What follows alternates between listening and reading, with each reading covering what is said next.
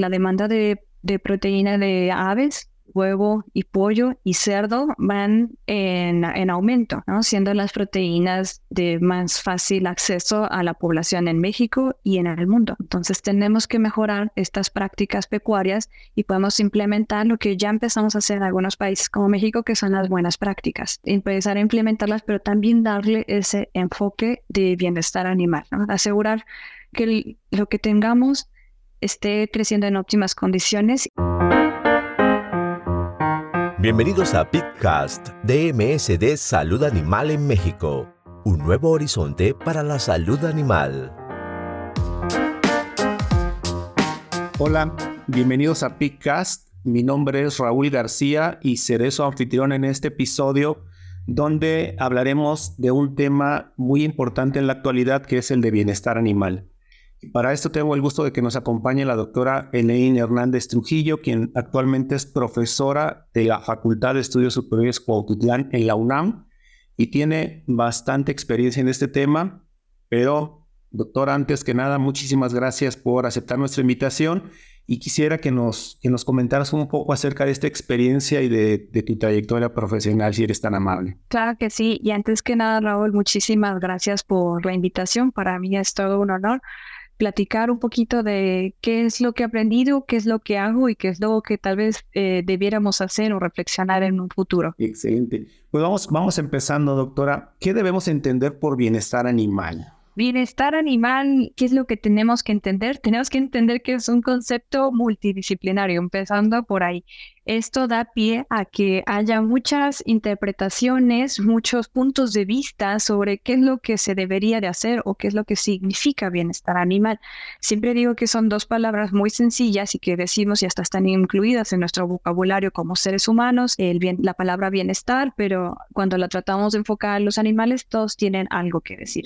Y está bien, es lo que hace muy nutrida y muy enriquecedora la, el área de bienestar animal. Específicamente sobre ya como punto de vista veterinario, normalmente hemos usado más la definición de la OMSA, antes llamada OIE, que se refiere a bienestar animal como el estado físico y mental de un animal en relación con las condiciones que vive y muere. Y Raúl, voy a eh, aprovechar a definir un poquito más esta, de, esta frase y solo especificar que la misma definición nos dice estado. Y cuando dice estado significa que puede estar bien o puede estar mal, ¿sí? No significa que es, es constante la situación, sino que fluctúa, ¿no? Entonces, por eso a veces eh, se aspira y siempre yo digo que queremos ver el vaso medio lleno, está bienestar animal, lo queremos ver como todos felices, todos contentos, ¿no? Y queremos siempre tener esa,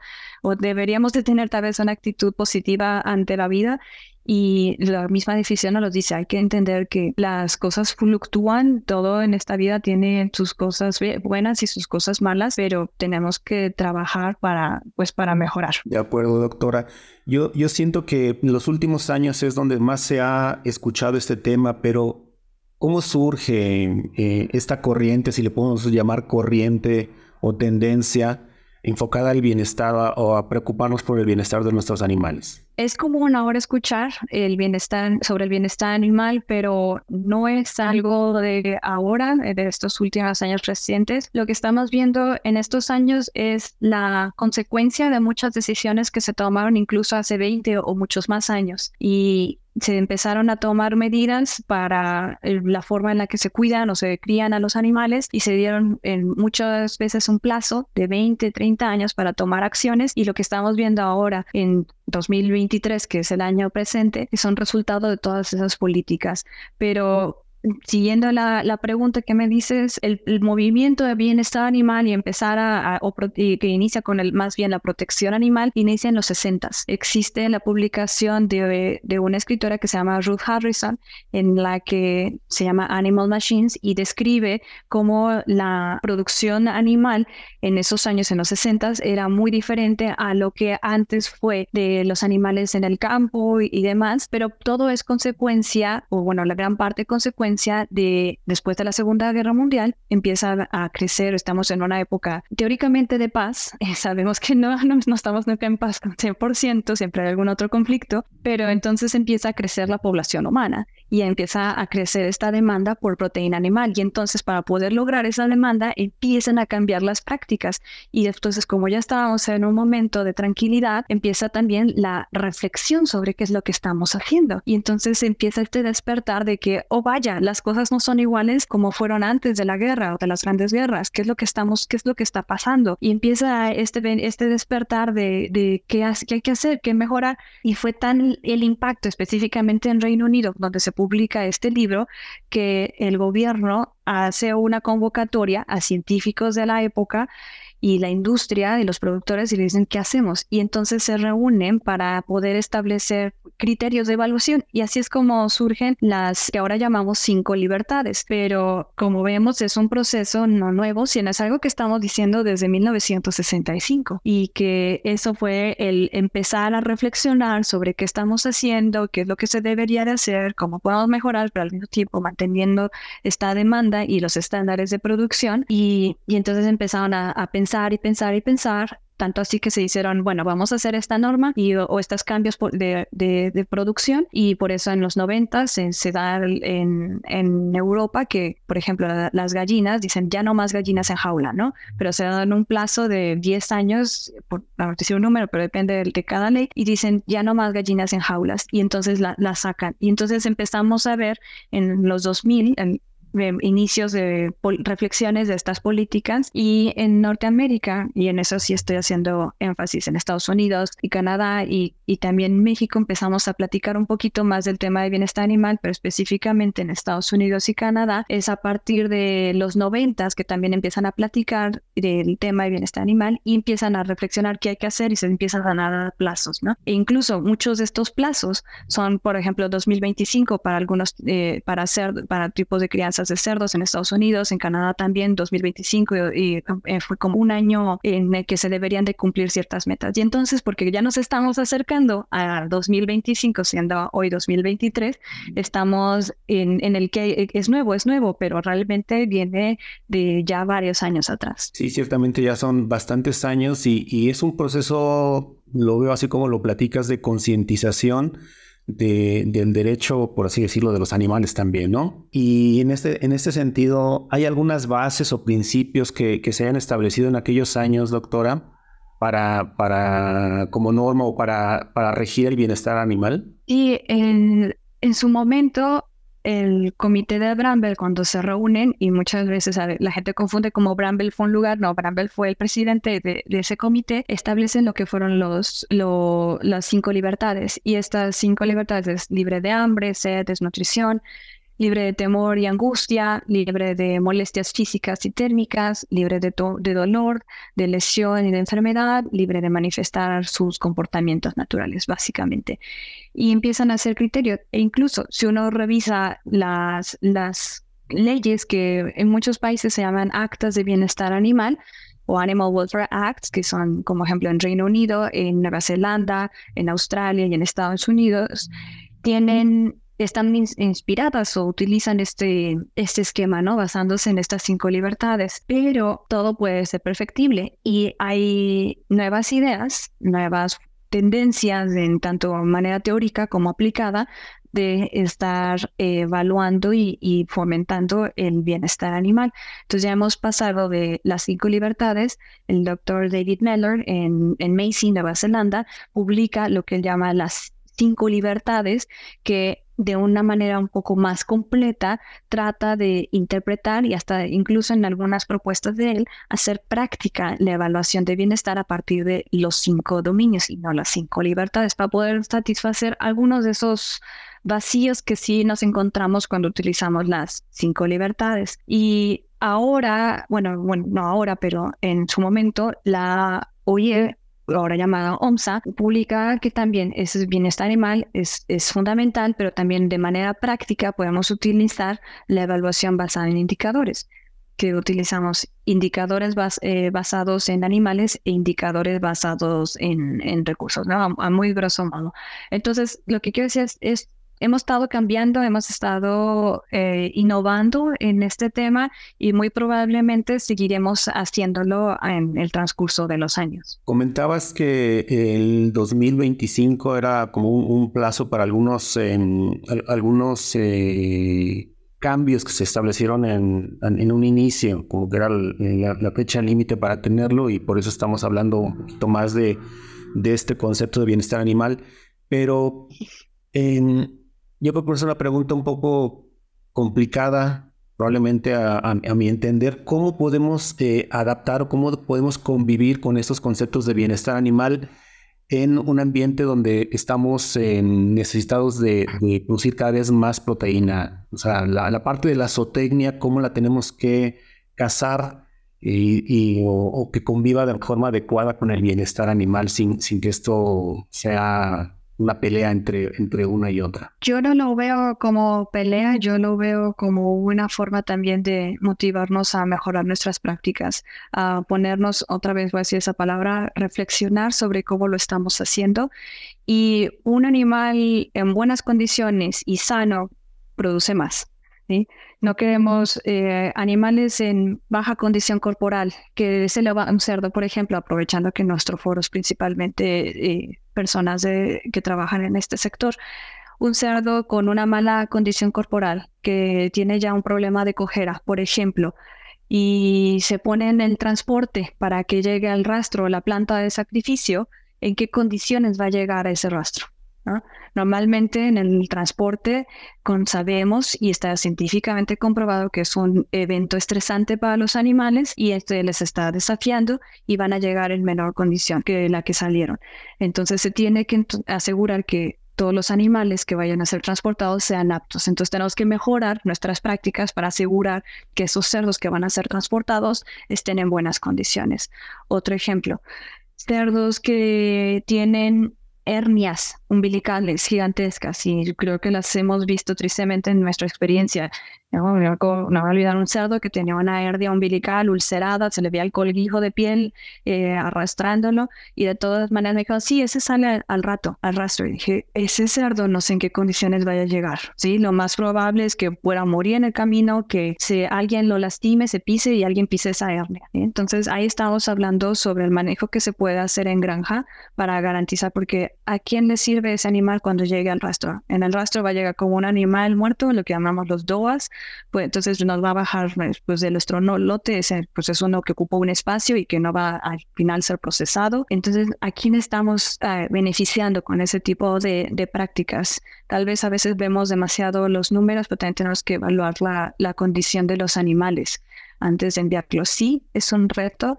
Tenemos cada vez una mayor demanda de proteína animal, específicamente lo estamos viendo y no es, no es dato de ley, no es dato de muchas organizaciones, que la demanda de, de proteína de aves huevo y pollo y cerdo van en, en aumento, siendo las proteínas de más fácil acceso a la población en México y en el mundo. Entonces tenemos que mejorar estas prácticas pecuarias y podemos implementar lo que ya empezamos a hacer en algunos países como México, que son las buenas prácticas. Empezar a implementarlas, pero también darle ese enfoque de bienestar animal, ¿no? asegurar que lo que tengamos esté creciendo en óptimas condiciones. Y ahora sí me, me, atrevo y voy a poner otro concepto sobre la mesa, que es la sostenibilidad, ¿no? Que es también otro de los temas que también hasta a veces gente lo confunde, los dice como sinónimos, bienestar y sostenibilidad, pero sí y no.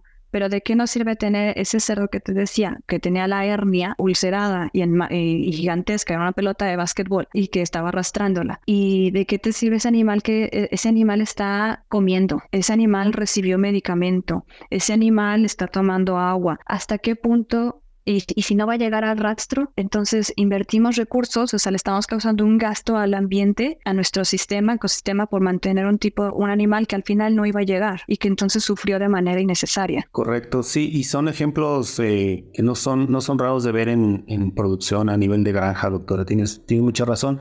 Ahora, la otra parte de la, de la pregunta o, vista eh, desde otro punto de vista la pregunta anterior, ¿cuáles son los beneficios de producir considerando o tomando en cuenta el bienestar de nuestros animales? Bueno, hay varios beneficios y tal vez el que ah, desde el punto de vista de producto les interesa es el económico. Tiene el, lo que también estamos viendo es el beneficio de la confianza hacia el, el consumidor. Se le está ofreciendo al consumidor esa imagen de una empresa que es consciente de lo que está sucediendo en su, en su empresa y es el producto que quiere eh, dar a conocer. Entonces, eso se puede hacer. En algunos países, en Europa, por ejemplo, tienen sistemas de, calificación en bienestar animal, en certificación, y entonces te saca como el Better Level que tienes estrellitas, creo que son cuatro categorías, y entonces tienes estrellita 1, estrellita 2, estrellita 3, estrellita 4. Y, entonces también el precio depende de tu estrellita. Eh, y, entonces estamos viendo impacto económico sobre estar implementando estas medidas. En países de Latinoamérica también ya se están usando estos tipos de, de sistema. Entonces ese pudiera ser uno la confianza que se le está dando al consumidor porque es al final el que toma la decisión, la, el beneficio económico que se puede ver tal vez en, no sé si a corto o a largo plazo, pero también en el sistema, en el punto que quiero dejarlo es en el de la sostenibilidad, ¿no? Porque no solamente estamos cuidando a nuestros animales, estamos cuidando a nuestro ambiente y por último también a las personas, ¿no? Si tenemos que considerar el bienestar humano, desde el punto de vista que les vamos a dar un producto accesible para que sí puedan seguir consumiendo la proteína animal y también para nuestros trabajadores que están en granja. Todos los días ellos están viendo a los animales en estas condiciones y, tenemos, y, queremos que los vean bien. De acuerdo, y, es, y es bien importante eso que, que mencionas porque finalmente no, no solo es producir por producir, sino producir de manera eficiente e inocua, ¿no? Y manteniendo esos estándares que comentabas. Hablabas tú de, de algunos indicadores, de algunas eh, compañías que ya están haciendo algo, pero ¿existe algún organismo a nivel internacional e incluso en México a nivel nacional que avale si se cumple o no con esto? Mencionabas tú ahorita algo al respecto, pero, pero algo reconocido a nivel nacional o internacional que nos dé las estrellitas que mencionabas. Hay varias empresas y, y bueno, lo que tenemos que recordar es que depende de la política nacional que exista. Tenemos países como Chile que ya tienen una ley de bienestar animal y entonces existen ya empresas que certifican según los estándares de producción o lo que exijan esas normativas eh, a nivel nacional. Entonces ya tienen ellos varias empresas trabajando en este sentido. Tenemos otros países, y eh, podría ser el caso de Colombia, que están tomando un acercamiento más de capacitación al personal. Entonces el ICA en Colombia ahora están eh, certificando a la gente para que trabaje en, y que demuestre una, una cultura de bienestar animal. Y es requisito nacional que todas las personas que trabajan con animales se certifiquen en estos conocimientos. ¿no? Entonces estamos viendo ese, esa perspectiva. Y brincando de, de, sur a norte, eh, llegamos a, México y nos presentamos a una situación que no tiene una normativa así de ley de general, una normativa a nivel nacional, pero sí tenemos unas normas, tenemos las normas de transporte, de movilización de animales, tenemos la, la, de matanza animal, que ese es el término, antes se le a sacrificio. También tenemos las, eh, algunas otras normativas de específicas de especie o incluso en la Ciudad de México tenemos la normativa de, bueno, la ley de bienestar animal, que es un poco más hacia pequeñas especies, y tenemos la, la, NOM de uso de animales para investigación. Entonces, tenemos un gran popurrí de normativas no tenemos alguna que la centralice. Y no está mal en ese sentido, cada país ha hecho lo mismo, Estados Unidos tampoco tiene una ley general, Estados Unidos, eh, Canadá tampoco tiene una ley, pero tienen algunos marcos teóricos tal vez a nivel estatal o de provincias. A lo que voy, eh, ¿quién, lo, ¿quién lo debería de certificar o qué se está haciendo? Sí han surgido empresas que lo están haciendo a nivel nacional e internacional.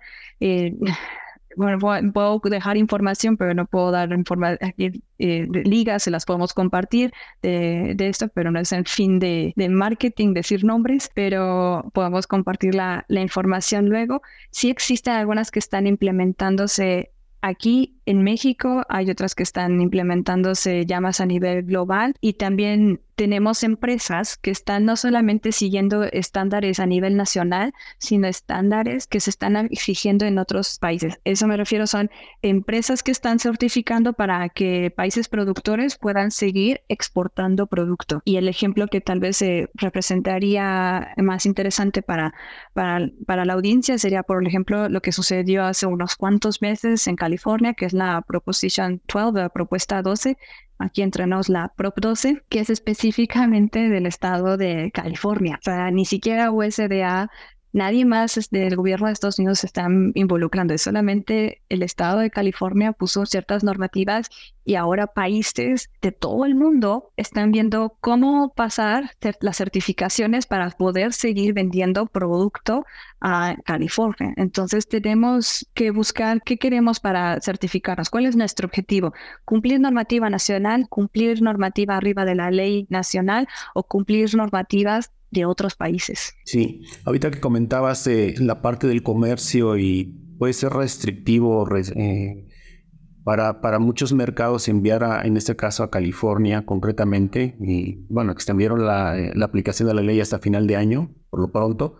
Pero ¿qué tanto papel puede jugar el consumidor demandando o exigiendo a sus autoridades, a sus gobiernos, en que se establezca más eh, control en ese sentido, doctora? ¿Qué has visto? El poder del consumidor es, es alto y va a tener una voz cada vez más fuerte. Estamos en un mundo en el que las redes sociales son más informativas o desinformativas en los temas, entonces el consumidor está, o como ser humano, estamos recibiendo una cantidad de información por segundo o milisegundo estratosférica comparada con la que el humano eh, recibía hace tan solo 10, 15 años. Entonces hay un bombardeo de información y no necesariamente toda es cierta. Y aquí es cuando profesionistas y demás gremios tenemos que unirnos en poder emitir un comunicado certero basado en evidencia científica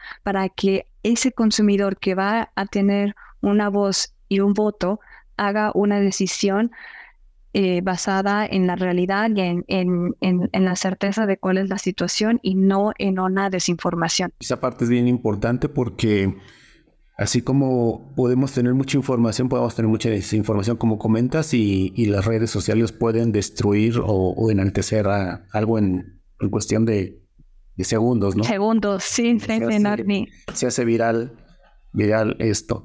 Doctora, un, comentario final, me gustaría que nos dieras un comentario final, una, un mensaje para, para la audiencia, pero antes quisiera que nos dijeras cuál es tu, background en este, en este sentido del bienestar animal que no nos lo dijiste ya porque así de que lo sepa la, la, audiencia, por favor. Sí, claro. Y no, no fue mi intención mantener en incógnito solo eh, la emoción de, de, empezar a platicar sobre bienestar animal. Bueno, yo soy médica veterinaria zootecnista de formación, eh, de, egresada de, de la UNAM, aquí en México. Y siempre me llamó la atención el saber por qué, cómo funcionan las cosas y qué podemos hacer. Entonces empecé a trabajar en el departamento de fisiología y dije, es maravilloso, me encanta cómo funciona, eh, aprender a cómo funcionan las cosas. Pero después dije, pero ¿qué pasa cuando las cosas salen mal? Y entonces empecé a trabajar después en el área de patología, ¿no? Entonces, el, punto opuesto de, de, de, la fisiología, ¿no? Cuando empiezan, eh, ese, ese reloj empieza a tener fallas.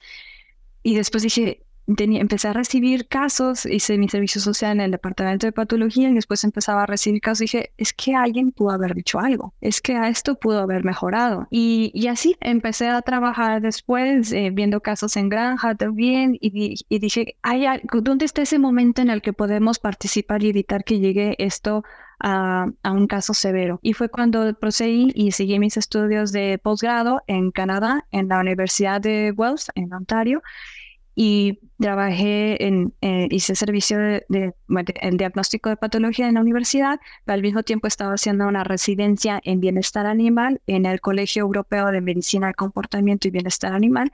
y entonces llevando a cabo las dos residencias, es como estaba complementando como todos esos casos en los que dices, ¿cómo llegó este perro con este tumor a este grado, desde una masa de más de 25 centímetros de diámetro y ulcerada? Y después en la, en, en, la tarde, en la residencia, haciendo la residencia en este animal, pues viendo otras, otras patologías y viendo, bueno, es que existen mecanismos, existen indicadores de dolor, existen protocolos para eh, evaluar calidad de vida. Y entonces fue como empezaron a complementarse una y otra cosa. Mi proyecto de doctorado fue en, en, el sacrificio de aves, matanza de aves, y entonces evaluamos diferentes métodos de, de insensibilización y pues viéndolo yo desde el punto de vista de electroencefalograma. Entonces, poder detectar, con, dependiendo del método, en el punto en el que el animal pierde la conciencia o la sensibilidad, pues fue todo una, una apertura impresionante para conocer ese mundo de cómo una acción humana tiene un efecto en los animales, ¿no? Y a nivel, en este caso fue neuronal y, y, otras condiciones fisiológicas. Y, y, pues dije, bueno, ya lo sé en la teoría, ahora quiero a poder apoyar otra vez al campo o, o al, pues a todos los productores que me, me, han apoyado en mi formación como médico veterinario que se puede hacer en, en regreso para para la industria animal. Y fue como busqué el, modo de pues, eh, eh, apoyarlos y fue en, en, el que me certifiqué como auditora. Y certificada como auditora especialista en bienestar animal fue, por así decirlo, mi pases de entrada para poder llegar y decir, bueno, sabemos, esta es la teoría, estos son los estándares que se deberían de cumplir bajo la ley y pues siempre le meto un poquito más de mi cosecha de científica y demás para poder explicar los procesos, ¿no? Entonces cuando me preguntan de cerdos, pues ¿por qué utilizamos a veces electricidad y por qué en cerdos para matar a veces utilizamos CO2? Bueno, te explico el proceso fisiológico y entonces es esto y esto y esto, ¿no? No es una cuestión solamente económica, es una cuestión también perceptiva de humano, ¿no? El impacto que te causa utilizar muerte, un método todo en, con electronarcosis comparado con el impacto que te causa utilizar CO2 es este también para el animal y también para ti. Y entonces así es como, como he estado prosiguiendo en este área de, de bienestar animal, ¿no? un poquito desde el punto de vista de patología, empezar a ver cómo lo podamos ir mejorando poco a poco y en este punto último que, que gracias a, a la invitación, la educación continua, ¿no? Platicar un poco de bienestar animal y quitarle ese tabú que a veces tiene. Excelente, doctora. Te agradezco mucho el tiempo muy interesante. Yo creo que habrá tema para, para más, una, sesión más adelante en la medida que tú nos des la oportunidad de, hacerlo.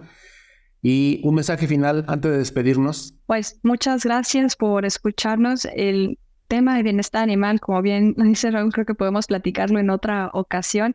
Y mi mensaje sería, no hay que tenerle miedo al, al área de bienestar animal, estamos aquí para apoyarlos. Sí es un tema multidisciplinario, pero estamos también a favor de hacer las cosas bien. Entonces ese sería mi comentario y cualquier otro tema que les gustaría que discutiéramos tal vez más específico en el área, en algún problema de bienestar en, en producción porcina, lo podemos discutir también. Excelente, te vamos a tomar la palabra para más adelante, doctora. Muchísimas gracias por tu tiempo y a todos ustedes por escucharnos. Muchísimas gracias. Hasta luego. Que la Ausonia intracelularis no se lleve tus ganancias. Con Porcilis y Leitis aumenta la productividad de tus cerdos y maximiza tu rentabilidad. Gracias por escuchar un episodio más de Pitcast, el podcast de MSD Salud Animal en México, la ciencia de los animales más sanos.